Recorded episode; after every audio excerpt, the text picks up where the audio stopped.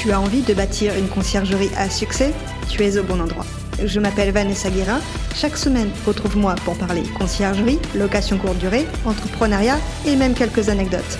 En solo ou accompagné, apprends les meilleures stratégies qui vont te permettre de vivre pleinement de ta conciergerie sans sacrifier ton temps. Bon épisode Bonjour à tous et bienvenue dans cette nouvelle rediffusion du podcast La conciergerie. Aujourd'hui, dans cet épisode, c'est une rediffusion de l'épisode 25 où j'interviewais Fabien Béjot, qui est le cofondateur de PassePass.io. PassePass.io, pour rappel, c'est un CRM, un site, une application, on ne sait pas trop comment la définir tellement elle fait plein de choses en fait. Je ne fais pas leur promotion, mais je l'utilise au quotidien, donc c'est pour ça que je vous partage aussi mon expérience. Fabien, dans cet épisode, nous explique comment il est arrivé à 180 logements avec l'aide de PassePass.io et comment il arrive à une croissance de 5 logements par semaine. Il nous dévoile tous ses secrets, donc je vous souhaite une bonne écoute. Bienvenue Fabien, bienvenue sur cet épisode. Bonjour Vanessa, bonjour à tous. Euh, content d'être là. Quentin, effectivement, était venu, euh, était venu euh, discuter avec vous. Et donc, voilà, je suis là pour répondre à toutes vos questions et tout ce que veut savoir toutes les conciergeries. Eh bien, on va, on va rentrer directement dans le vif du sujet. Euh, alors, Fabien, tu es le cofondateur de PassePass.io, mais c'est c'est pas toi qui, au départ, était euh, le premier fondateur de PassePass.io, puisqu'en fait, toi, tu as une conciergerie et c'est comme ça qu'est venue l'idée euh, d'utiliser PassePass.io.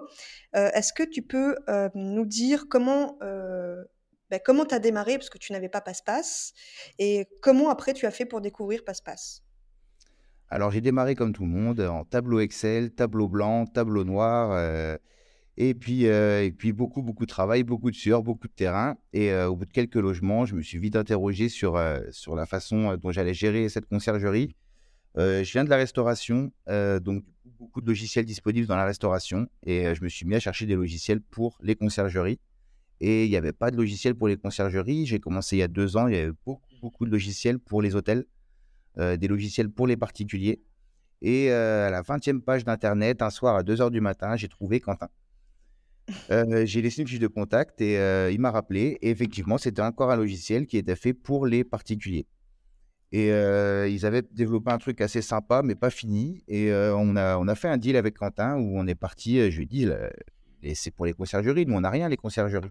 Et il m'a dit, j'ai pas de retour terrain, moi il me faut quelque chose sur le terrain pour savoir quoi faire parce que je sais ce qu'a besoin un propriétaire qui a deux, trois appartements, je ne sais pas ce qu'il a besoin d'une conciergerie qui a plusieurs appartements. Donc le deal était que moi, comme j'étais déjà entrepreneur, j'allais monter vite.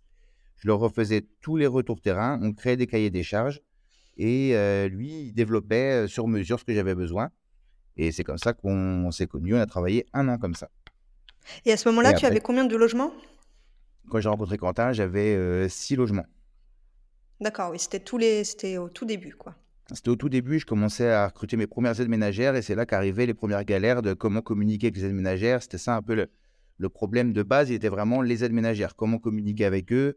Euh, J'en rentrais trois d'un coup et euh, on se mélangeait un peu les pinceaux de qui allait faire quoi et les entrées, qui rentrait à quelle heure, est-ce que les clients étaient partis ou pas. C'était vraiment le problème, un stress pas possible pour six logements. Ah ouais, déjà. Mmh. Tu dirais que le plus gros problème, c'était euh, la gestion finalement des, des aides ménagères? C'est euh, c'est ce qui te prend la tête, euh, c'est ce qui te remplit la tête de tu as trop d'informations à penser. Je pense que tout le monde le vit, à tous ceux qui nous écoutent. qui rentre aujourd'hui, qui sort aujourd'hui, qui va faire le ménage dans quel appartement, est-ce qu'il est fini, est-ce que le prochain voyageur peut rentrer? Euh, les réservations qui tombaient ou les notes, c'était vraiment euh, donc c'était du tableau Excel, on reportait tout à la main, donc euh, je pouvais pas bouger de chez moi. Si je bougeais, je l'avais sur le terrain, je devais prendre des notes, les remettre après sur mon ordinateur en rentrant le soir. On envoyait des WhatsApp aux aides ménagères, on se mélangeait les pinceaux, on oubliait de faire des appartements, c'était déjà une mmh. galère parce qu'entre temps j'ai connu Quentin à 6, mais on est monté très très vite nous. Donc en un mois après que j'ai rencontré Quentin, j'étais déjà à 15, je suis vite monté à 20, on est vraiment monté très vite. On a fait 68 logements la première année. Donc ça allait très vite. justement, on va voir, on va voir comment tu as eu cette croissance. au final, oui, tu as fait comme, comme tout le monde, j'imagine, en tout cas comme moi, le petit tableau Excel, les messages sur WhatsApp et on s'en mêle vite les pinceaux. moi, j'avais cinq logements au départ aussi, c'était la même. Mais j'avais pas trois aides ménagères, donc c'était plus simple à gérer une seule. Mais, mais du coup, explique-nous alors. comment bah, tu as fait en un mois Finalement, c'est vite monté. Est-ce que c'est grâce à Passe-Passe ou c'est grâce à d'autres actions? J'ai fait d'autres actions. Il y a beaucoup de démarchages, beaucoup d'actions commerciales. Moi, c'était mon travail de développer des sociétés. Donc, c'était assez facile pour moi d'aller chercher du client. et ensuite, Passepass était là pour simplifier. J'aurais pas pu avoir cette croissance si à chaque palier, parce qu'il y a bien des paliers, c'est pas un mythe, les paliers dans la conciergerie, où il se pose des problèmes, parce que quand tu as 5-6 logements, tu dois faire 5-6 factures à tes propriétaires à la fin du mois, c'est pas trop un problème. Quand on arrive à 20, ça commence à être un peu chronophage. Mmh. et tout ce genre de petites choses qui sont, qui sont peu chronophages au tout début, plus tu montes de tranches de 10-15 appartements, plus ça te prend du temps parce que c'est les mêmes tâches qu'on répète mais qu'on multiplie. Et le but était d'automatiser toutes ces tâches euh, beaucoup de gens pensent automatiser les entrées, les sorties, les ménages, mais en fait, ça, c'est que la base du métier. Ça, c'est obligatoire de, l'automatiser, mais après, il se passe beaucoup, beaucoup d'autres choses à automatiser. Oui, histoire d'expliquer un peu aux auditeurs euh, avant d'aller plus loin, aujourd'hui, tu as combien de logements? Aujourd'hui, là, on est à 182 et on monte une croissance de 5 par semaine. 182. Alors l'épisode 10, on parlait de 140 déjà, déjà euh, euh, le 25e épisode, euh, ben 182. Ok. Donc on va voir ben, comment tu as fait. 5 par semaine, comment tu les gères? Alors ah oui, à préciser aussi, ce qu'on s'était vu en off, tu n'as pas de salarié, tu es seul dans ta conciergerie. Non, j'ai un salarié, j'ai un salarié. Ah, tu as un salarié, d'accord. En fait, j'ai un salarié qui fait mon travail. Donc, en fait, si moi, je ne travaillais pas ailleurs, parce que j'ai d'autres sociétés et je travaille aussi beaucoup avec PassePass, euh, si euh, j'avais pas d'autres sociétés, si j'avais que ça, c'était mon seul métier, je pourrais le gérer, tout seul parce que mon salarié euh, le gère tout seul toute la semaine. Moi, je travaille deux jours par semaine, je suis juste d'astreinte. Aujourd'hui, je suis au travail. Voilà, toi, je discute avec toi, mais je suis au travail, je dois juste garder mon téléphone à côté de moi au cas où une aide ménagère a un problème. Euh, voilà, au cas où un voyageur a un problème, je dois être là. Mmh. Mais sinon, je travaille pas le reste de la semaine. Du coup, tu nous vends du rêve. Deux jours par semaine, 182 logements. alors, explique-nous ton secret, du coup. Parce que, mmh, alors, au début, tu n'as pas eu 50, 182 logements d'un coup. comment c'est arrivé? C'est arrivé très vite, j'imagine, mais quels ont été les paliers et quelles difficultés tu as rencontrées? Alors, c'est arrivé assez vite. Moi, j'ai déjà mis les miens, j'en avais trois. Euh, je me suis testé comme ça avec les miens, où j'ai vu comment marchait Airbnb. J'ai vraiment poussé le truc à aller voir comment marchait Airbnb. Le but est de faire de la rentabilité pour les miens. Quand j'ai maîtrisé cette rentabilité, euh, j'ai commencé à prendre des propriétaires et euh, j'ai démarché. J'ai beaucoup, beaucoup démarché au début. Et puis après, le bouche-oreille fait son effet. Après, j'ai eu un super site internet. j'ai pas voulu m'affilier Luquet. Ils m'ont couru après. Je me suis pas affilié Luquet. Mmh c'est un choix. Euh, c'est très bien d'ailleurs, faites-le, hein, ceux qui commencent, euh, mettez-vous chez Luquet, il ramène beaucoup, beaucoup de logements, c'est vraiment bien. Moi, c'était pas mon choix, je voulais vraiment être indépendant. Alors, petit aparté, euh, Lucky, si jamais les auditeurs ne savent pas ce que c'est, j'ai fait un épisode qui, alors je suis en train de le chercher, c'était l'épisode 12, 12, ne vous mettez pas en côte, il y a mieux, où je parle du partenariat Airbnb. donc, je laisserai les auditeurs aller l'écouter. Je t'en prie, je suis, je suis, je suis pro Airbnb, je travaille que avec Airbnb. Ah oui, En fait, dès le début, dès le début, je me suis fixé un cadre où j'ai dit je sortirai pas de mon cadre. La conciergerie facile parce que j'ai fait les erreurs, hein, mais arrivé à 20 logements, je me suis recadré. J'ai dit qu'est-ce qui, qu'est-ce qui me prend du temps et qu'est-ce qui fait qu'aujourd'hui à 20 logements, si j'en voulais du coup 40, il faudrait que je travaille deux fois plus. Et qu'est-ce qui fait que je peux garder qui ne me doublera pas mon temps de travail? Mmh. Donc j'ai retiré tout ce qui est multiplateforme. Euh, j'ai retiré du coup les cautions, euh, j'ai retiré beaucoup de choses comme ça qui m'ont permis d'avoir du temps en automatisant. Et le temps que j'ai eu grâce à PassePass, tout ce qui m'a amené en automatisation, je l'avais pour démarcher, rencontrer des voyageurs, euh, rencontrer des propriétaires, pardon, et mmh puis surtout me professionnaliser. je me suis rendu compte en allant avec des concurrents d'autres conciergeries où il y a des propriétaires qui nous faisaient venir à trois conciergeries sur un appartement pour nous mettre dans concurrence. Euh, le jour où je suis arrivé là, c'était ma première expérience de qu'est-ce qu'on fait tout cela, qu'est-ce qui pourrait nous différencier, c'est qu'on est tous arrivés les mains dans les poches. Euh, ah en se disant euh, voilà l'appartement, il est beau, c'est bien. Alors aujourd'hui, je me déplace plus les mains dans les poches, je me suis fait des plaquettes, je me suis professionnalisé comme une agence immobilière. Et du coup, c'est ce qui fait la différence auprès des propriétaires. C'est comme ça que tu convertis le plus finalement. En, c'est comme ça que je convertissais le plus, c'est ça. Après, c'est. Tu as des propositions commerciales. Ouais, ok. Ouais, c'est ça. Après, c'est exponentiel. La conciergerie, plus vous en avez, plus on vous en demande. Parce qu'il y a toujours le copain du copain, de la copine, de la famille, du cousin qui, a, un appartement. Au final, quand on regarde autour de nous, tout le monde a un appartement euh, qui traîne. Donc euh, mmh. voilà, beaucoup de gens, on est conseillé par beaucoup de gens. Si en plus vous êtes pro et que vous faites tout bien, ben, vous êtes vraiment conseillé. Mmh. Et que disent les propriétaires quand tu leur dis ce sera que Airbnb? Euh, ben, Ils me demandent pourquoi. Ils me demandent Mmh. pourquoi, ils aimeraient bien être sur Booking. Donc, euh, j'ai mes arguments qui sont expliqués sur ma plaquette commerciale. Ok. euh, que je leur euh, redis. J'ai, j'ai mes arguments, mais des bons arguments qui pour moi sont des bons. hein. Multiplier les plateformes n'est pas multiplier la réservation. Il n'y a que 30 jours dans un mois. Euh, si vous êtes que sur Airbnb, vous réserverez que sur Airbnb. Si vous êtes sur Booking, vous réserverez que sur Booking. Si vous êtes sur les deux, vous partagerez vos calendriers. Donc, vous ne serez pas bien placé dans euh, ni l'une plateforme, ni l'autre plateforme. Voilà, ça Ouais, c'est ma mettra pas en théorie. avant. Mmh. C'est ma théorie qui est vérifiée. Alors, euh, je sais que je me fais insulter des fois quand je dis ça parce que tout ce qui se dit sur Internet, c'est l'inverse de ce que je dis moi. Mais pour l'avoir essayé et un grand nombre, euh, quand euh, des clients à moi, parce que je fais du coaching et de la formation, quand des clients à moi sont sur deux plateformes et qu'on les reconvertit sur une seule plateforme, ils se rendent compte qu'ils remplissent sur une seule plateforme autant que sur une plateforme. Ouais. D'ailleurs, on reparlera des coachings, des formations à la fin euh, pour expliquer un peu. Et euh, ben, je suis tout à fait d'accord avec toi. Euh, moi aussi, je suis pro Airbnb, mais en fait, je le suis par dépit puisque je suis chez Lucky, qui oblige un an d'exclusivité. Par contre, j'ai des logements qui avaient des annonces Booking avant, donc je les, je les reprends. Mais est-ce qu'il t'arrive de reprendre des annonces des fois? De, de reprendre annonce propriétaire, non. Je recrée toutes mes annonces sur mon crées- compte. Ah d'accord, ok. Tu crées, euh, as un, un compte conciergerie. J'ai un compte énorme où il y a tout dessus, mais du coup, ça fait qu'on pèse chez Airbnb. On est en grand compte, on a une conseillère particulier. Euh, voilà, on... D'accord. c'est mieux que d'être, euh, d'avoir plein de comptes de propriétaires. J'ai un seul compte et euh, je pense que c'est mieux pour tout. Il faut préciser que tu as une carte G aussi. Non, je non, je n'exploite pas avec ma carte G. Ma femme a une carte G. Ok. Elle a une agence immobilière. Elle fait de la sous-location avec sa carte G, mais ses appartements sont dans ma conciergerie.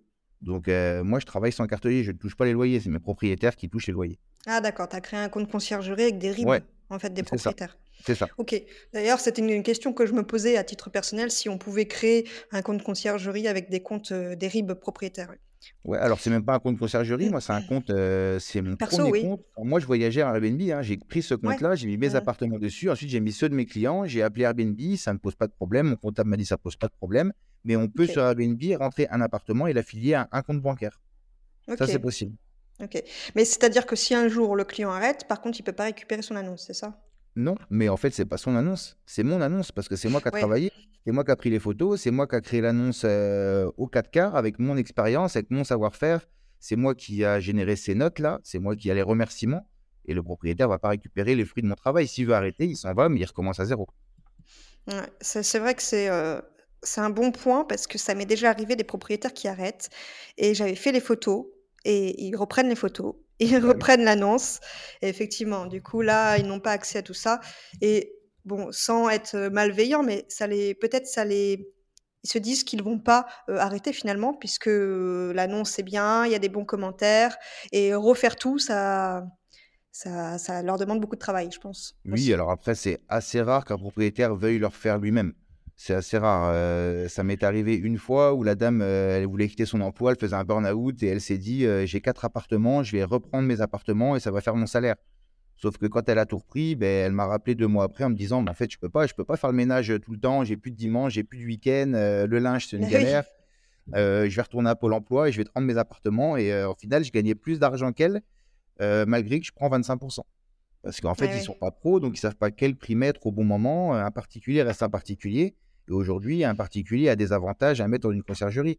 Et il faut Mm. savoir connaître notre force par rapport à un particulier, parce que c'est toujours, ils croient tout savoir, mais c'est pas, c'est pas leur métier, et c'est un métier. Hmm, ok. Ouais, je vois. Parlons un peu, euh, bah, on en était à, au nombre de logements que tu as eu rapidement. Euh, tu as commencé, j'imagine que tu n'avais pas la même logistique qu'aujourd'hui. Euh, par quelle étape tu es passé du coup? Alors, il y a eu effectivement, euh, on avait, malgré que j'avais compté, un jour j'aurais 100 appartements, je disais, c'était, j'ai dit quand j'ai commencé, un jour j'aurais 100 appartements, et je pensais arrêter là, parce qu'arrivé une vingtaine, je m'étais dit, bon, bah, ça rapporte pas mal la conciergerie.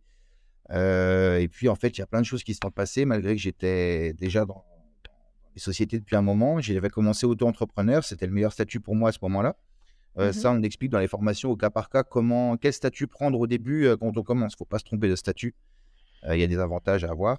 Donc moi, c'était auto-entrepreneur qui était le meilleur, mais effectivement, quand je suis passé en société, ça a remis une claque à mon chiffre d'affaires. Donc j'avais un bon salaire en tant qu'auto-entrepreneur. Quand j'ai dépassé mon chiffre et que je suis repassé en société, euh, ça a piqué un petit peu. Ensuite, je suis repassé à la TVA, ça a repiqué un peu plus vite un petit peu. Hmm, Euh, Il y a eu des problèmes de logistique. On avait pris un petit local. On pensait que ça allait en se faisant livrer plusieurs fois par semaine. Euh, ensuite, on a pris un plus grand local. Et là, on redéménage encore une fois de, de local. D'accord. Pour plus grand ou pour plus grand, plus grand, plus grand encore. Euh, donc, c'est des paires d'argent. Aujourd'hui, on est capable de conseiller ça sur euh, vous allez monter, à quel est votre euh, niveau et où vous voulez aller. Et faites ça tout de suite parce que c'était paires d'argent. Mon premier gros local, je l'ai acheté. donc là, aujourd'hui, il est en vente. Donc, en fait, ah c'est du temps perdu pour le vendre. En plus, ça vaut moins cher aujourd'hui que ce que moi, je l'avais acheté. Ah mince. donc, voilà, c'est des paires d'argent. Il faut, faut, mieux le louer. J'ai rouvert d'autres villes. Donc, je les ai loués. Je ne les ai pas achetés dans les autres villes. Mais tu n'as pas précisé d'ailleurs dans quelle ville tu es. Je suis à Reims, Épernay, Chalon et Charleville. Et tu as commencé à Reims j'ai commencé en, grande majorité. Et en fait, tu t'es pas. Euh, parce qu'on pourrait penser que 182 logements, tu t'es nationalisé. Mais en fait, non. Tu es resté dans ta région. C'est ça. Alors, c'était un choix. Quand on est fort monté à Reims, Reims, c'est une ville secondaire, mais c'est une grosse ville. J'ai dit, si un jour ils mettent des restrictions à Reims, ils vont casser mon business. Donc, je suis parti dans les villes un peu plus petites à côté. Comme ça, j'ai diversifié mon activité. Si un jour ils mettent des restrictions dans la grande ville, ils n'en mettront pas tout de suite dans les plus petites villes. Donc, j'ai ciblé plusieurs petites villes autour où je me suis installé. Et là, on va se mettre à trois. Voilà. C'est effectivement euh, ne pas mettre ses œufs dans le même panier. Exactement. ce qui s'est passé à Saint-Malo, ce qui s'est passé à Paris, ils ont été beaucoup embêtés, à Bordeaux aussi. Donc, mmh. euh, pour pas réitérer ça, euh, j'ai préféré faire comme ça. Ouais. Ok, donc du coup, euh, oui, effectivement, je te parlais de logistique. Donc au départ, euh, j'imagine que tu ne passais pas par euh, une blanchisserie professionnelle. Tu faisais comment? Tu nettoyais dans les logements directement? on a essayé ça, mais ça marche pas bien parce que la machine à laver, elle prend pas tout d'un coup. Si c'est un 4 personnes, on peut pas mettre 4 lits ou mmh. deux lits, même deux lits avec les serviettes, ça passe pas dans une machine à laver. On a essayé la blanchisserie au coin de la rue, qui était très très chronophage et puis, et puis qui était chiant et cher surtout. Mmh. Euh, j'ai fait chez moi, j'ai racheté une deuxième machine chez moi. Ma femme faisait tourner le linge, je le repassais sur la table de la salle à manger. Ah oui, mais jusqu'à combien de euh, logements Jusqu'à 15 logements, j'ai fait ça. Ah oui, quand même. À 15 logements, c'était très très dur. Euh, ouais, j'en ai fait des évanouissements à un moment donné. J'étais vraiment perdu. Passe-passe ah m'aidait, mais c'était le début de passe-passe, passe-passe, gérer les entrées, les sorties et les plannings. C'est tout ce que ça faisait, passe-passe au début. Hein. Nous, on appelle ça en interne passe-passe en noir et blanc. Moi, j'ai eu la chance de connaître passe-passe en noir et blanc et et aujourd'hui, Passe-Passe a vraiment, vraiment évolué. Mmh. Euh, et, du coup, ça c'était vraiment dur. C'était vraiment une période très difficile de linge. Ah oui, oui. Et aujourd'hui, tu le gères comment? Avec Elise Aujourd'hui, avec Elise. Aujourd'hui, avec Elise. Alors, j'avais déjà essayé avant parce qu'Elise ne voulait pas me prendre au tout début. J'avais donc mmh. pris après une petite blanchisserie euh, qui me louait du linge. Mais en fait, euh, je l'achetais, mais en leasing. Donc, en fait, je louais le linge, mais c'était du leasing. Il m'appartient à la fin. C'est je le paye encore d'ailleurs, c'est encore une de mes erreurs que j'ai fait, je le paye encore aujourd'hui. J'avais 4 ans où ça fait des mmh. petites mensualités. J'avais pris 60 jeux de 67 de lit. Et je crois que je paye 38 euros par mois pour la location, mais après, il fallait payer le lavage. Et du coup, ça eh revenait très très cher. Ça revenait à 14 euros le, set. C'était très ah cher. Et après, je suis rentré avec Alice. Oui, parce qu'il y en a beaucoup de des des personnes qui qui démarrent dans la conciergerie, qui se demandent: «Est-ce que je dois acheter le linge? Est-ce que j'utilise le linge du propriétaire?» toi, c'est le linge du propriétaire au début et maintenant c'est, ben, Non, ça ça a jamais été ça a jamais été Jamais? été le linge du propriétaire. Jamais. J'avais acheté mes jeux de draps.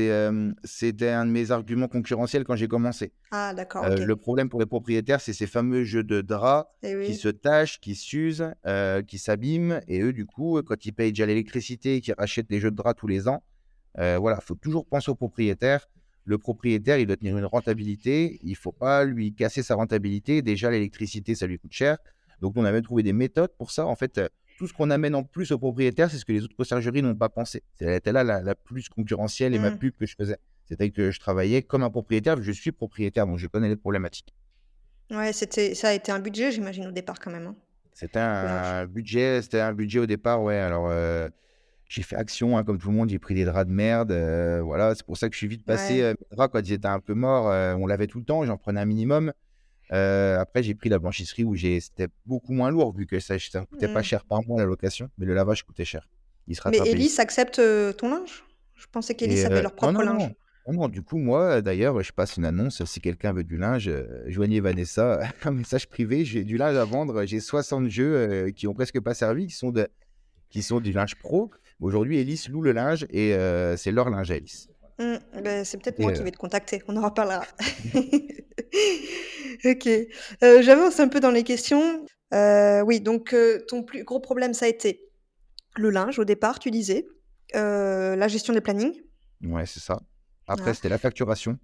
La facturation. et tout ça, en fait, tu l'as, as éliminé ces problèmes en créant ça dans Passe-Passe finalement.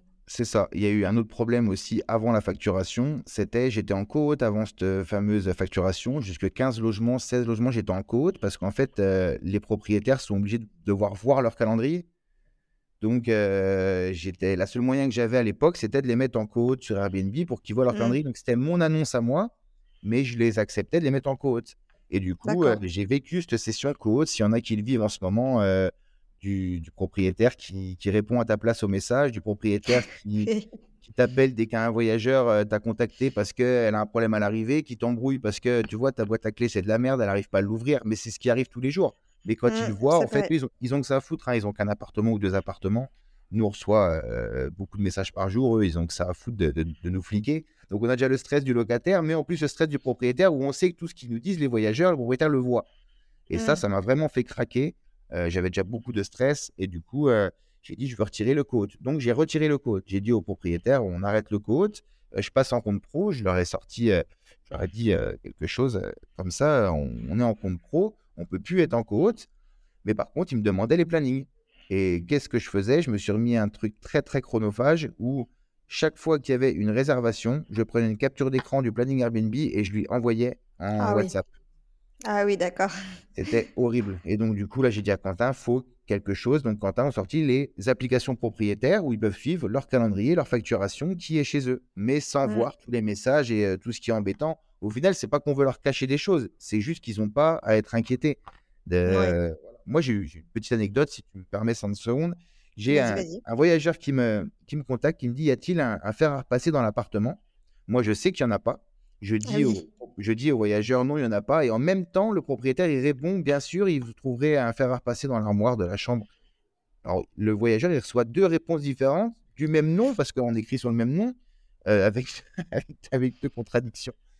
Donc, ah ça, c'est le genre de problème euh, qui, qui est n'importe quoi.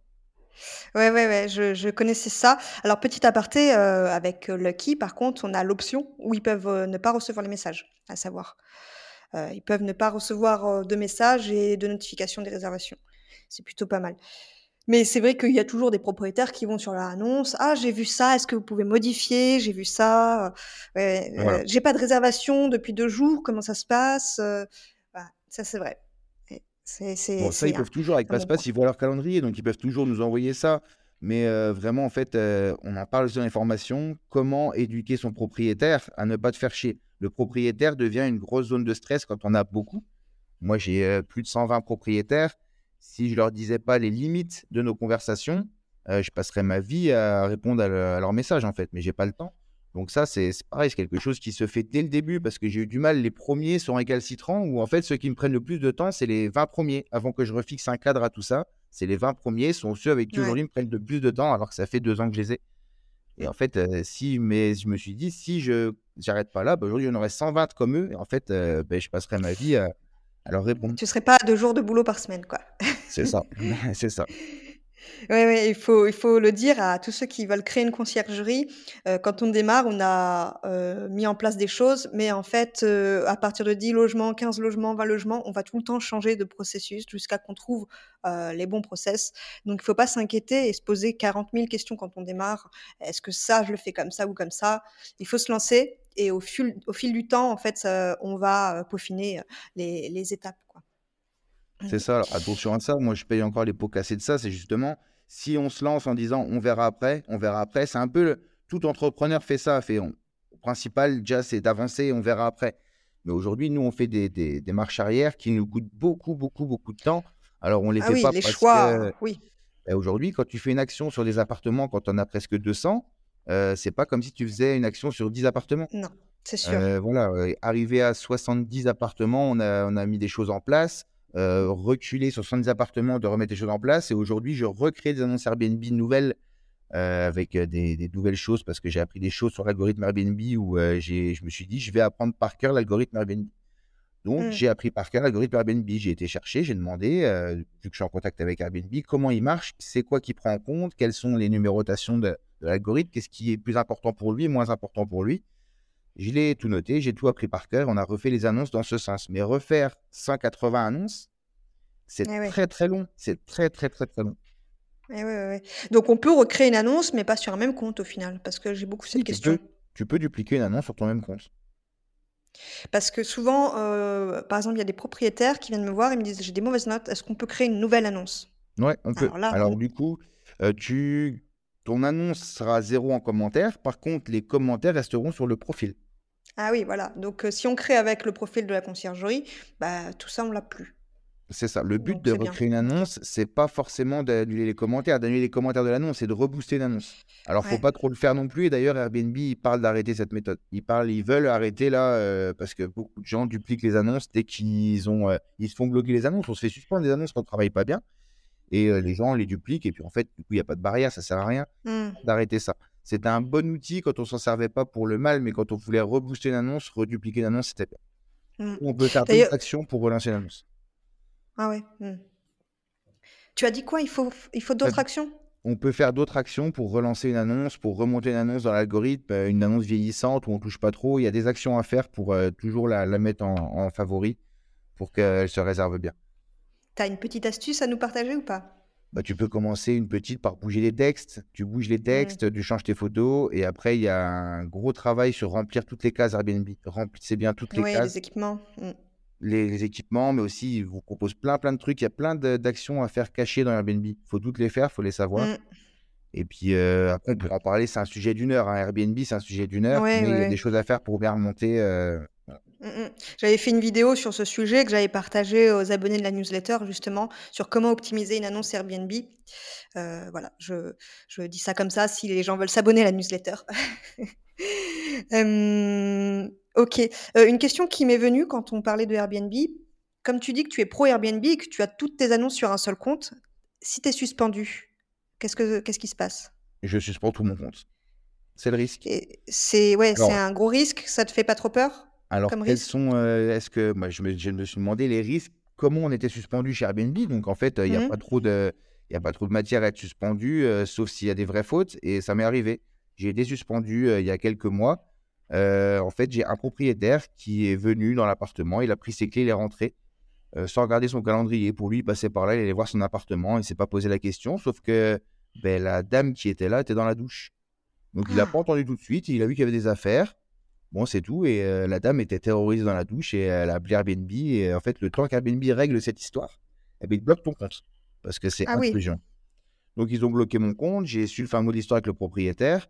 Euh, j'ai appelé Airbnb pour leur expliquer le cas. Ils voulaient rassurer la personne, mais mon compte euh, s'était bloqué pour minimum 7 jours. Donc, du coup, euh, ben, je les ai appelés. Donc, j'ai appelé ma conseillère. On a une conseillère après. J'ai appelé ma conseillère et je lui ai dit euh, je vais commencer à mettre mes logements sur Booking parce que je reçois des messages d'Airbnb qui me bloquent mon compte pendant 7 jours, le temps de trouver la, le- la réponse à ce problème. Alors que je viens de vous le dire, la réponse au problème, c'est un propriétaire qui a cru qu'il y avait personne dans l'appartement, qui est rentré. Quand il a vu qu'il y avait quelqu'un, il était parti. Donc, il n'y a Hmm. pas d'instruction, de vol, tout ça. euh, et Ouais, le propriétaire veut bien rembourser le séjour de deux jours de la dame pour s'excuser de ça. Et ok, ben, tant que c'est en traitement, chez Airbnb, c'est très long, et ben, ils avaient bloqué Ah mon oui. compte. Mais la pression de leur dire, ben, écoutez, moi, je travaille que avec vous, je suis de bonne foi. euh, ben là, maintenant, vous venez me prouver que je vais chez Booking. En fait, je pars, vous me bloquez, moi, je vais ailleurs. Ben, hop, ils m'ont débloqué mon compte. Ça a duré euh, une heure, l'histoire. Ouais, il y a certains avantages d'être client fidèle. C'est ça. Mais ils cherchent ça. Airbnb. hein, C'est pour Ah ça oui, qu'ils ont oui. monté le programme Lucky. Hein, euh, Et puis j'imagine que en même temps, tu as du poids, hein, 180 logements, c'est pas pareil que 10 logements. Ouais, c'est sûr, mais bon, le but en faisant, en faisant ce cadre et en avançant, c'est de, de monter vite. C'est facilement Mm, atteignable. Les 100 logements sont facilement atteignables. mm, d'accord. Oui, et puis euh, pour euh, avoir euh, géré Airbnb et Booking, c'est vrai que c'est chronophage.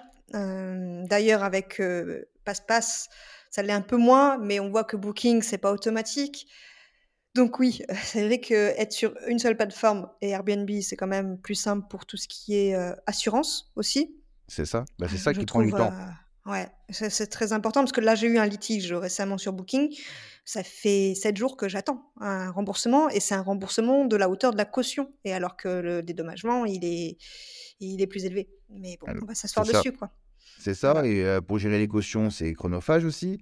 Si on devait gérer, ouais. Mm. Voilà. Et aussi les problèmes propriétaires sur Booking. Euh, Booking paye 15 jours après la sortie du voyageur. C'est au voyageur, il reste 15 jours entre deux mois Euh, toi, du coup, tu factures une semaine au propriétaire. Et le propriétaire, lui, il va te dire Moi, je ne te paye pas ton pourcentage sur cette réservation tant que je n'ai pas touché les sous. Donc, des fois, les propriétaires, ils te payent un mois et demi après ce que toi, tu as facturé parce qu'ils ont pas reçu les sous.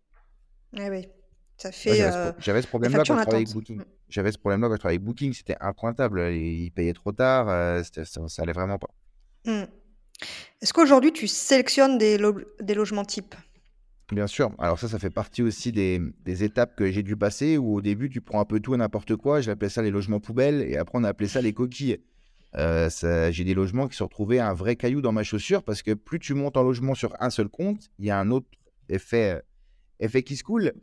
C'est que tu as une note globale pour tous tes appartements. Mmh. Ça, ça, ça, ça pique. Parce que forcément, normalement, euh, on sait qu'on descend un peu de note, plus on a d'appartements, plus le pourcentage du coup de chance de descendre en note, il est, grand. Mais c'est là que tu vas être bon et que tu vas pouvoir après démarcher d'autres clients en leur disant, moi, ça fait un an, j'ai fait 100 logements supplémentaires, donc mon dernier rendez-vous Airbnb, et j'ai stabilisé ma note. Donc je suis à 4,76 sur tout mon parc. En note, ça fait un an que je suis stabilisé je fais 4,76, 4,80, 4,74. Voilà, on monte comme ça, on, reste, on reste sur cette zone-là. Donc, sur la courbe Airbnb qui m'ont montré Airbnb, je suis stable. Et donc, du coup, mmh. le 18, il y a une réunion Airbnb et moi, je fais une conférence là-bas pour euh, expliquer aux gens, euh, parce que je suis la plus grosse stabilité de France en nombre de logements montés. Et, euh, C'est vrai, c'est vrai que c'est pas mal, 4,76 pour 180 logements. Ouais. Donc, donc voilà. Et ça, c'est bon. On a une grosse, grosse formation interne ménagère. On a un gros suivi surtout, mais Passe-Passe nous aide énormément. On a, on a fait beaucoup de travail autour de ça. La base de la base, quand on a commencé à monter, fait partie d'une étape où les notes de ménage ont commencé à chuter.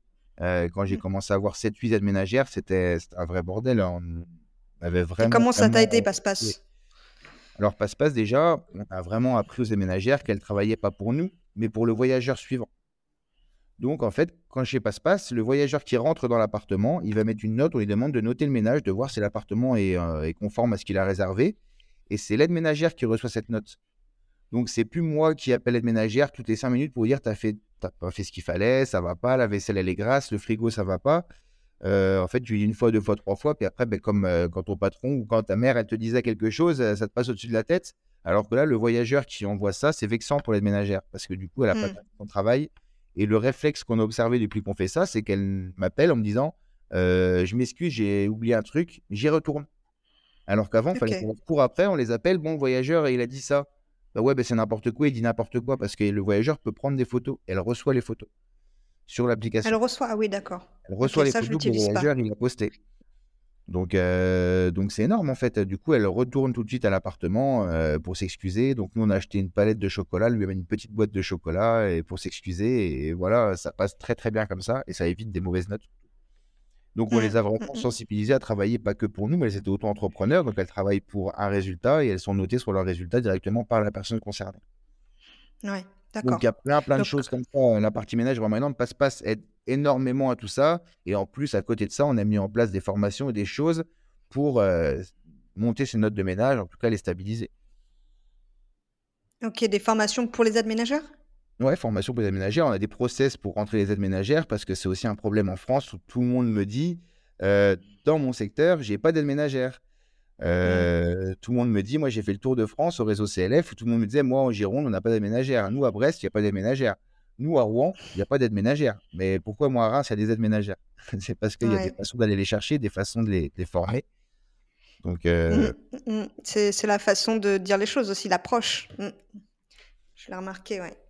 Combien de temps tu passais avant et combien de temps tu passes maintenant Alors, je passais une journée euh, pour 20 logements euh, je me trompais même d'envoi de mail, j'envoyais les mauvaises factures aux mauvais clients. ça m'est déjà arrivé ça au départ. C'était horrible, je les traduisais pas en PDF, j'avais oublié de les mettre en PDF, du coup ils les recevaient toutes euh, bizarres euh, sur Excel, c'était vraiment un, bordel. et maintenant, pour, donc on a facturé le mois dernier 160 logements, 162, et on a mis 5 heures. 5 heures, ok. C'est ton employé qui s'occupe de ça? Non, c'est moi. Alors moi, je vais te dire mon, ce qui me reste comme travail à moi. Moi, je gère la communication des propriétaires c'est moi qui reste près de mes propriétaires parce que je veux pas qu'ils disent, aïe, maintenant il a beaucoup de logements, il est déchargé de tout ça. C'est moi qui reste proche des propriétaires. Ça, je l'assume okay. en vacances. C'est leur principal, ouais. Mmh. Interlocuteur principal. Voilà. Ensuite, euh, je fais, euh, c'est moi qui signe les appartements. Voilà, c'est moi qui les contrats. signe les appartements, les contrats. C'est tu les choisis? ça. C'est moi qui les choisis, bien sûr, les appartements. Je suis le seul interlocuteur de mon site internet et c'est mon numéro qui est sur toutes les coms. Donc, c'est moi qu'on appelle et je gère la facturation et le pricing. Le pricing et la facturation. Voilà, ça, c'est ce qui me reste à faire. Mais qu'est-ce qui lui reste à faire alors à ton employé? Yann a recruté les aides ménagères sur Reims, parce qu'après j'ai un city manager par ville, mais lui, il gère les autres city managers quand ils ont des problèmes. Il gère d'organiser les interventions, s'il y a des petites réparations à faire, des choses comme ça, s'il faut faire intervenir un plombier, s'il faut faire intervenir un électricien, un peintre ou quoi que ce soit. Mmh il répond aux voyageurs, c'est lui qui répond à tous les voyageurs, il fait les demandes c'est lui qui organise les rendez-vous pour, avec les photographes pour prendre les photos pour Airbnb. C'est lui qui met les annonces sur PassePass. Euh, c'est lui qui va faire les commandes de linge, vérifier que les autres site managers ont bien fait leurs commandes de linge, qui rempote le local, qui passe les commandes pour le local, qui vérifie que les autres site managers ont bien fait leur travail pour le local. Mmh et il met dans la facturation, on est deux à faire la facturation, on se met sur deux ordinateurs, il y en a un qui dicte les chiffres et puis l'autre qui les écrit. Ouais. Le local, d'ailleurs, tu l'as eu à partir de combien de logements? Est-ce que tu as trouvé que c'était indispensable? Ouais, je l'ai eu dès que j'ai eu la première aide ménagère, j'ai eu mon premier local. Ok. Et tu l'as utilisé pour quoi? ben, je mettais mon linge dedans, les produits d'entretien, et elle passait ici prendre le linge euh, propre et redéposer le linge sale que moi je récupérais pour laver. Ok, et tu apportais le linge propre Et j'ai apporté le linge propre en même temps. Voilà, c'était le pas leur courir après sur euh, les appartements dans Reims euh, pour récupérer mon linge. Oui, oui, oui. Et comme ça, pas de, pas de linge dans les logements, pas d'autres linge. Non, pas de linge dans les logements. D'ailleurs, euh, c'est rigolo, je récupère pas mal d'appartements d'autres conciergeries où euh, il y a des grosses malles, euh, des grosses malles de au dépôt là en plastique où dedans il y a un cadenas, enfin il y a un cadenas et dedans il y a du linge. ils trouvent un peu toutes les astuces, des armoires qui sont bloquées, on a mis des cadenas, du coup le voyageur n'a plus accès à l'armoire, c'est un stock de linge. on voit que l'armoire elle a été forcée 4-5 fois parce que le cadenas a été déplacé 3-4 fois si je trouve un peu, un peu dommage. c'est jusqu'à aujourd'hui, c'était ma logistique qui était comme ça aussi. J'avais le linge dans les logements et le linge des propriétaires dans les logements.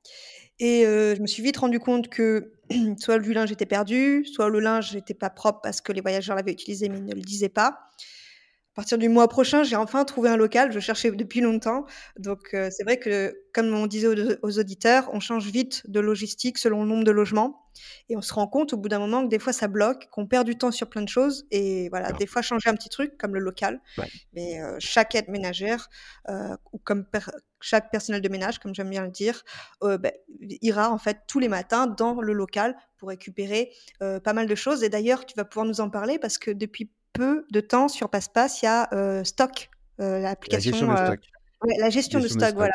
c'est pour ça, en fait que j'ai pris un local. Alors ça, c'est vraiment génial. la gestion de stock, elle va servir à beaucoup de choses. Aujourd'hui, en gros volume, moi, j'ai 42 aides ménagères. Ah oui. Donc forcément, s'il y a du passage au local qui est intensif, et on ne pense pas avoir de vol plus que ça. De toute façon, il y a des caméras et ils badgent pour rentrer, donc on ne pense pas avoir de vol plus que ça. Mais là, on rentre des palettes. On change de local pour avoir un stock. On va rentrer ça en palette parce qu'aller faire les courses trois fois par semaine, c'est chronophage pour mon Steam Manager. Donc, du coup, on va on commande en palette. Et on s'est dit, comme dans tout métier, qui dit gros volume dit que si j'en prends un carton, ça se verra pas. Et, c'est vrai, si je prenais un carton d'antical ou un carton de chocolat ou de papier toilette ou de café, c'était indétectable. Je pouvais pas le voir. Donc, euh, j'ai demandé la gestion de stock et il y avait aussi le linge où les steam managers, ils devaient absolument aller au local pour compter le linge, pour savoir qu'est-ce qu'il nous fallait pour la prochaine livraison. Et ça, euh, ça va bien quand tu as 30, 40, jusque 100 logements. Nous, on fait ça, on, fait encore, on faisait encore ça il n'y a, pas longtemps, à 160, il le faisait encore. Mais du coup, on s'est rendu compte qu'il passait dans sa semaine environ 6 heures au local. Donc 6 heures à passer au local à faire de la gestion euh, de stock manuel, c'était du temps qui passait pas à faire autre chose. Donc, euh, on a travaillé sur un cahier des charges avec Quentin sur la gestion de stock. Aujourd'hui, on est capable de savoir combien de linge j'ai en stock dans mon local, combien il y en a dans les logements, combien j'en ai aussi euh, dans les coffres des voitures, parce que quand on travaille avec une blanchisserie, les aides ménagères, on leur conseille d'avoir du stock d'avance. Euh, du stock d'avance pour si elles ont un drap qui est propre mais taché ou troué, qu'elles puissent le changer sans repasser au local. Donc, on sait aussi du linge, du linge en plus, combien il y en a dans les voitures. Et ça nous permet aussi de savoir combien de linge on a passé et comparer que sa facture Elise, parce que Elise a vite fait de, de glisser euh, quelques draps supplémentaires. Euh, donc, avec un volume mmh. comme moi, ils ont facilement. Pas trop, euh, Ils mettent un petit rack supplémentaire par-ci par-là, ça fait 90-100 euros par-ci par-là. Pour mon volume, je ne le vois pas, alors qu'aujourd'hui, je peux le voir. Et on sait du coup ce qu'ils prennent en café, en thé, en sucre, voilà. Tout ça, c'est mis. Mais c'est surtout que ça va aller vers un autre axe, c'est qu'il nous fallait absolument la gestion de stock parce que PassePass va sortir prochainement la vente additionnelle. Donc, Mmh, il était hors de question de sortir la vente additionnelle et ça va rejoindre une deuxième question que tu me disais tout à l'heure. Comment tu as fait pour te développer aussi vite? Je me suis concentré sur mes appartements. Je ne me suis pas concentré comme énormément de conciergeries que je coach qui ont 20 logements et qui se sont dit pour gagner plus d'argent, je vais vendre du champagne, je vais louer des vélos. Euh, J'en ai certaines qui veulent bien faire babysitter. Aujourd'hui, ils font, ils font tout, les conciergeries, ils font tout. hein. Mmh. Euh, non, on se fixe un cadre. Nous, on est concierge. On gère le ménage de linge, entrée, sortie. On s'arrête là. Tout ce qui n'est pas automatisé, on le sort de, de notre cerveau. On le fera quand ce sera automatisable. Donc, Passe-Passe va faire de la vente additionnelle. Ça va être un énorme plus pour des gens qui ont un volume comme le mien, même un peu plus petit. hein. La vente Mhm. additionnelle, ça va être un énorme chiffre d'affaires pour nous. Donc, c'est des façons de faire de l'argent en plus que notre pourcentage. On prend 20 ou 25% Là, on va avoir un peu plus d'argent pour nous. C'est des choses que les aides ménagères apporteraient, c'est ça? Exactement, donc ça va se passer comme ça, c'est que l'aide ménagère, le, le voyageur va recevoir avec son guide du voyageur euh, un livret. Dans son livret, il aura tout ce qu'il peut commander à l'avance. Il cliquera sur ce qu'il veut commander. Passe-Passe lui fera lien de paiement. Tu n'as pas besoin d'envoyer un lien de paiement, de regarder que tu as bien l'argent. Passe-Passe le fera payer. Et du coup, l'aide ménagère qui ira faire son euh, sac au local le matin, on lui dit l'application dit à l'aide ménagère, tu as deux draps, deux thés d'oreiller, deux serviettes, voilà, on lui dit quoi prendre. Et avec, il y aura, tu prends une bouteille de champagne, euh, tu Ok. prends euh, un paquet de gâteaux, un saucisson, un paquet de Tout chips, ça automatisé. tout ça Oui, automatisé et déduit du stock surtout, donc pas possibilité de vol. Ouais, ok. Bah, génial, j'ai hâte que ça sorte. Bah ouais, Surtout pour la saison. Est-ce que bah ça oui. sera sorti avant la saison? Euh, je vais pas m'avancer. euh, Ouais, on va, verra, on verra, ce sera la surprise. Moi, je fais le cahier des Euh, charges avec Quentin. J'imagine la chose. euh, comment vous et c'est allez lui qui crée. concierges. Voilà, on crée le cahier des charges et après ça développe. Et je suis pas maître de ça malheureusement. Ouais, Et j'aimerais que ce soit fait tout de suite parce que je sais que ça va faire un énorme sur- ouais. Mm. surplus d'argent euh, qui est sympa. Toi, tu imagines et tu utilises. Après, ça. Voilà. tu laisses Quentin créer. D'accord. Euh, j'aimerais pour finir, enfin on est bientôt sur la fin, euh, que tu nous donnes euh, une astuce pour avoir plus de logements avant la saison. Qu'est-ce qu'il faudrait qu'on fasse? Alors déjà, j'espère que vous n'êtes pas trop chargé en trucs additionnels, comme je vous, a- comme je viens de dire.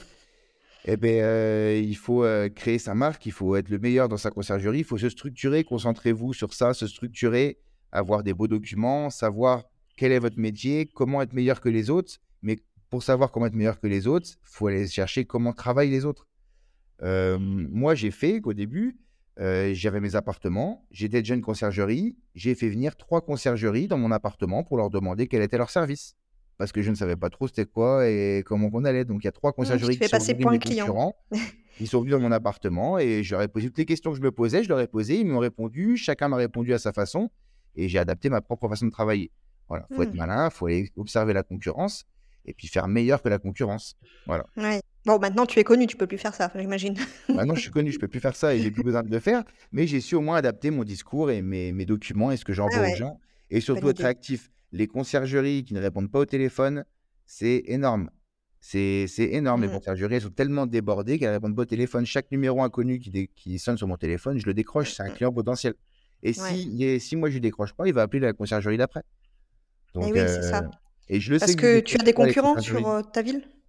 Ouais, euh, on est une dizaine sur la ville. Il y en a Ah oui, un gros, euh, il y en a un gros, ouais, il y en a un gros qui me talonne, qui a une 130, 140 logements. Donc il me ouais. talonne, mais, euh, mais c'est pas grave. La concurrence, c'est pas grave. On- voilà, moi je récupère des logements, euh, d'autres conciergeries qui gèrent mal. Tout, c'est en montant, un, un jour moment, la distance, elle se fera. Si, si tu restes pas Ouais, trop, ouais. la distance se fera. Tu dirais qu'aujourd'hui tes clients ils viennent d'où? De quel canal? internet. Mon site Hmm, internet est énormément, énormément de, euh, du bouche-oreille. Ça, c'est euh, oui, c'est un truc énorme. Le à bouche-oreille, c'est oui. énorme. Hmm, Euh, d'autres conciergeries, hein, les clients sont pas contents. euh, d'autres conciergeries, et du coup, ils parlaient avec quelqu'un un jour. Ah ben moi, je travaille avec une conciergerie où mon cousin travaille avec le Carent, et ça, c'est énorme. Ça, je Eh récupère ouais, énormément avec d'autres conciergeries comme ça. Eh oui, avec 180 logements, heu, à force, c'est sûr. Mais donc heu, le site internet, heu, beh, on en revient à un épisode que j'avais fait au tout début, heu, comment optimiser son site internet. Heu, peut-être que, heu, je mettrai à jour, heu, parce que, heu, par la suite, heu, tu vas tu vas me donner des astuces en off sur comment, heu, optimiser tout ça. Mais donc le site internet, c'est parce qu'il est bien référencé? C'est parce que C'est parce que, vi alors, j'avais un site internet depuis le début, Mmh. parce que toutes mes sociétés, ma femme a fait mes sites internet, elle les a fait en mode bloc, comme j'ai appris que ça s'appelait, ou euh, on prend WebSelf, des choses comme ça. On fait les sites internet nous-mêmes, ça coûte rien. Euh, j'ai eu la chance, moi j'ai eu la chance que BassPass m'offre, euh, pour me remercier de tout ce qu'on a fait au début, très rapidement, il m'a offert un site internet codé, un vrai site internet fait par un webmaster euh, qui est codé, fait, référencé dans chaque ville où je suis. Et vraiment, depuis que j'ai ce site-là, il y a un trafic sur le site qui est énorme par rapport à avant, où euh, mon site, il était juste une vitrine. C'est bien d'avoir un site, il faut, euh, si c'est une vitrine pour dire aux clients, oui, j'existe, regardez, je suis sur Internet, j'ai bien, euh, j'ai bien un site Internet. Mais alors, mon site, c'est pas un site de réservation. Je ne loue pas en direct. Je fais pas de Tu location. n'en fais pas du tout? Non, j'ai pas voulu avoir un site de réservation. Donc, c'est bien un site vitrine, mais un site qui accroche, qui est vraiment fait et référencé. Où Donc, les gens peuvent peut-être mettre leurs coordonnées, c'est ça? coordonnées, ils prennent rendez-vous, ils choisissent un créneau de rendez-vous. voilà. Ouais. tout est bien Comme, expliqué. et- comme j'ai fait avec Calendly, où on réserve un créneau, c'est ça? c'est ça, c'est des choses comme ça qui sont faites sur le site. Alors, comment ils ont fait, je ne sais pas. Moi, je suis vraiment pas fort là-dedans. euh, ils m'ont super bien imaginé. J'ai un gros trafic euh, de ce site et le bouche-oreille. Et Hmm. petite euh, parenthèse, tout à l'heure, on disait qu'est-ce que tu, est-ce qu'il y a des logements que tu ne prends pas ou est-ce que tu sélectionnes tes logements? Oui, effectivement, au début, on parlait du caillou dans la chaussure, c'est que j'ai pris un peu tout et n'importe quoi. Et surtout, je, je traduisais des appartements qui étaient faits pour la longue durée étudiant, où je disais, ben ça, on va en faire un Airbnb. Et ça marche pas, hein. Ça, ça marchait, ça marchait il y a une paire d'années. Aujourd'hui, euh, les taux s'est resserré, les gens font des appartements de plus en plus beaux. Et ces appartements-là me restaient sur les bras et j'avais du mal à les louer et j'avais des mauvais commentaires et ça me baissait ma note globale. Donc, Hmm. euh, ben, un jour, j'ai fait un choix, encore une étape où j'ai dit, j'arrête Tu ces as logements. mis un terme, ouais, à ces logements. j'ai Ok. pas mis un terme, j'ai- parce qu'il y a toujours un arrangement, on dit jamais non, on Ok. trouve un arrangement. Donc j'ai appelé les propriétaires, je leur ai montré que leur appartement rapportait plus, que j'en avais un à côté qui rapportait presque le double sur la même surface, euh, que lui manquait de décoration, de rénovation, et euh, voilà, qu'il pouvait rénover. Euh, j'ai même aidé sur certains jusqu'à faire des devis de rénovation pour leur montrer un devis de combien ça leur coûterait. J'en ai plein qu'on qu'on- qu'on dit effectivement, faut faire de la rénovation, on va faire ça, et d'autres qui ont vendu. Donc, donc voilà. Ok, ouais. Donc du coup, ouais, tu les as soit euh, mis mis à ta sauce, on va dire, C'est ça, soit euh, ben, finalement ils n'ont pas voulu, ils ont arrêté eux. c'est ça. Ok, ils, ils ça ont marche. vendu. hein. J'en ai pas, j'en ai aucun qui a arrêté. Les autres, ils ont vendu. Voilà. Oui, c'est vendu. Ouais, Ouais. vendu. Ou alors peut-être qu'ils ont remis en location l'année? Non, même pas. Euh, j'en ai pas. J'ai, je sais que Non, tous ok. ceux que j'ai arrêtés, les, les neuf premiers que j'ai arrêtés, ils ont ou rénové ou vendu. Ouais, ok. Voilà. Ok, on arrive sur la fin. Alors, je voudrais que tu nous parles un peu euh, de tes accompagnements. Tu en as parlé vite fait tout à l'heure, euh, en sachant que euh, ben, tu aides en fait. bah, en fait, parle-en toi-même. Tu seras, tu seras plus apte que moi à en parler. Alors en fait, en travaillant pour PassePass depuis un bon moment, on a observé beaucoup de choses avec PassePass. Euh, c'est que tous les gens que j'avais, les conciergeries étaient débordés. Donc certes, elles allaient prendre PassePass, mais PassePass, c'est pas que la solution magique. PassePass, c'est bien si on, si on est cadré à côté pour faire PassePass. C'est pas PassePass qui va faire euh, que vous aurez ma vie. Donc on s'est vite rendu compte de ça. Et ce qui se passait, c'est que les gens, ils prenaient PassePass, on les intégrait, ça prend du temps. Et puis au bout de quelques mois, euh, ben, ils fermaient la conciergerie ou ils arrêtaient, euh, ils faisaient un burn-out. Et donc, du coup, avec Quentin, moi, j'étais formateur, j'avais un centre de formation avant. Et je lui ai dit, il faudrait qu'on informe les gens. Parce qu'au final, les gens, moi, comme c'est moi qui faisais les démos, ils me connaissaient et mon téléphone, il sonnait plus souvent pour des conseils euh, sur la Hmm. conciergerie que pour PassePass. Alors, PassePass, très facile d'utilisation, mais ils avaient du coup beaucoup de problèmes sur euh, la conciergerie. Donc, j'ai dit, il faut qu'on forme les gens, euh, les gens qui commencent. Moi, j'aurais bien aimé avoir une formation. Et comme j'ai fait toutes les erreurs, qu'on a un gros parcours, on peut créer une vraie formation où vous pouvez venir dans ma conciergerie pendant deux jours. On réserve une salle de conférence, on discute, enfin, on c'est une vraie formation de A à Z. Comment ne pas faire les erreurs, comment vous projeter, comment prendre le bon chemin tout de suite, comment évoluer très vite? On passe par tout, on balaye vraiment tous les sujets. Euh, les aides ménagères, comment les recruter, comment les fidéliser, comment aussi se diversifier dans d'autres villes, comment euh, démarrer dans une autre ville, les erreurs à ne pas faire et comment avancer. Et ça, c'est sur deux jours. On visite mon local, on rencontre mes équipes et on ne prend pas beaucoup de personnes. Euh, c'est 15 personnes maximum, mais souvent, il y a des gens qui sont accompagnés de leur compagne ou de leur associé. Donc, on n'est pas beaucoup. On peut faire du cas par cas et au moins, vous pouvez arriver avec plein de questions et euh, vous repartez avec plein de réponses. Voilà. Mm. C'est vrai que 15, euh, c'est bien, c'est en petit groupe, donc ça permet de poser les questions euh, quand on en a besoin. C'est pas comme des formations vidéo où on est derrière un écran et on n'a pas forcément les réponses de suite. Exactement. c'est pas mal, ok. Et Alors du coup, il on, y on a... fait aussi. On fait aussi ça, c'est des formations qu'on a filmées, qu'on a déjà fait, qu'on a fait, qu'on a filmées et euh, Ok. on vend en vidéo. Ça, c'est pour ceux qui veulent pas se déplacer. C'est pas celle que je conseille le plus. C'est bien pour euh, celui qui veut regarder, mais il faut savoir que vous pourrez poser aucune question ni rien. Alors que là, sur la formation, vous déplacez deux jours, euh, tout est payé dans la formation, l'hôtel, les restaurants, euh, le couchage, tout, tout est, inclus dans la formation. Et vous repartez de là, vous êtes, sûr de, prendre le bon chemin et d'avoir au moins toutes les réponses à vos questions. On est loin des formations sur Internet où les formateurs, je les connais, je les ai rencontrés, on fait beaucoup de salons. Donc aujourd'hui, tous les stars du, Airbnb, on les connaît, mais, euh, mais ils n'ont ils ont pas de conciergerie.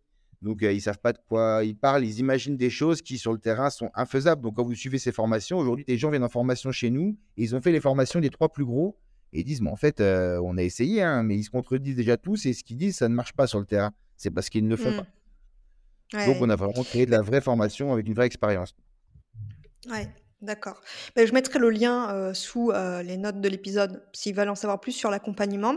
Euh, petite question qui me vient, parce que tu as parlé de formateurs qui n'avaient pas de conciergerie ou qui n'étaient pas adaptés. Tu as tout type de logement ou qu'un seul type? Moi, j'ai tout type de C'est-à-dire, logement. tu as que des Donc, appartements ou tu as aussi des grandes maisons? J'ai des appartements, des petits appartements, des grands appartements, des appartements excentrés dans des villages autour de Reims. J'ai des corps de ferme, j'ai des gîtes, j'ai des grosses villas avec piscine, j'ai une péniche qui vient d'arriver, j'ai des love rooms, des grosses love rooms, des petites love rooms, j'ai une hard room. Pour ceux qui veulent savoir, une hard room, c'est euh, la croix, la balançoire, la barre de pole dance, euh, un Ah oui, truc pour euh, c'est encore plus loin. Voilà, j'ai une hard room, donc j'ai vraiment tout type de logement. Et euh, l'expérience qu'on a aussi, c'est pas que ce que moi je vis, parce qu'il y en a, ils vont dire, moi j'habite près de la mer, il vit pas les mêmes problèmes que moi. Euh, Moi j'ai un mobilhome, euh, j'ai un mobilhome dans le dans, la mer du Nord, donc je gère aussi du saisonnier avec mon mobilhome, et surtout je suis en contact avec plein de conciergeries qui font de la montagne, qui font euh, qui font du saisonnier. hein. donc je connais très bien leurs problématiques. On a adapté des choses par rapport à leurs problématiques, donc je gère, je sais gérer tout type de tout type de Ouais. logement, tout type de C'est bien de le préciser pour euh, tes accompagnements, effectivement, que tu sais gérer tout type de, de, de logement et pas que des appartements, par exemple. Parce que c'est pas Voilà. exactement la même chose. C'est Ok, pas pareil, c'est deux, c'est deux façons de travailler différentes. C'est c'est vrai. Mm. Ben écoute, euh, merci euh, Fabien de ton partage d'expérience aujourd'hui. Hum, Est-ce que tu voudrais rajouter quelque chose? Est-ce qu'il y a, euh, euh, je sais pas, euh, de, de ton temps libre, qu'est-ce que tu fais du coup maintenant? Tu as d'autres entreprises, c'est ça? J'ai d'autres entreprises, mais que j'ai automatisées aussi. C'était plus facile à automatiser. Aujourd'hui, moi, je vais à la pêche. J'aime bien la pêche. Ok, Donc, de la moto, je vais à la pêche et je travaille pour Passe-Passe aussi pas mal. Donc, voilà, j'organise les formations. C'est moi qui gère le centre de formation de Passe-Passe. Donc, du coup, voilà, c'est moi qui gère euh, euh, les formations, euh, les coachings, les consultings et, euh, et réserver l'hôtel, réserver voilà, les salles de Hmm. conférence. Ça, c'est moi. Et la partie aussi événements où on fait réseau CLF, tout ça. Voilà, j'organise tout ça. Donc ça me prend un peu de temps, mais bon, pas trop non plus. Il m'en faut pour. J'ai une famille, hein, j'ai deux enfants. Donc euh, le but de ça, quand j'ai vendu Ah tous oui. mes restaurants et euh, j'ai vendu quatre entreprises pour monter la conciergerie, quand j'ai vendu tout ça, c'était le but de passer un peu de temps avec mes enfants. Parce que la première, je ne l'avais pas vu grandir. Donc euh, voilà, oui. aujourd'hui, je profite à 100%. Aujourd'hui, je les emmène à l'école ce matin. Je vais la rechercher tout à l'heure. Euh, demain, c'est mercredi. Le mercredi, il est hors de question que je travaille. Je passe tout mon mercredi avec eux. Euh, je vais au poney avec ma fille. Je vais à la pêche avec l'autre. Euh, voilà, c'est. Ah ouais, objectif atteint alors. Ouais, c'est ça. Ok. Bon, ben top. Ben, merci à toi encore, Fabien. Et puis, euh, à une prochaine peut-être. Peut-être que les auditeurs voudront en savoir plus sur un sujet en particulier et on pourra peut-être l'aborder euh, dans un épisode prochain, si cela te Eh convient. ben, c'est avec plaisir que qu'on fera ça. Eh bien, merci. Bonne journée à toi. Bonne journée. Merci d'avoir écouté cet épisode jusqu'à la fin. Petite surprise dans les notes de l'épisode, vous pourrez retrouver un chatbot de passepasse.io. Pour euh, vous inscrire à passepasse.io si vous voulez le tester, vous avez 30 jours gratuits ou même pour en savoir plus sur les formations que propose Fabien. Donc je vous invite à aller voir dans les notes de l'épisode. Je vous souhaite une très bonne journée et à la semaine prochaine. Et pas si vite, tu as apprécié cet épisode Tu peux le partager à ton entourage ou encore mieux, laisser un avis 5 étoiles sur ta plateforme d'écoute préférée et un commentaire. Je te dis à bientôt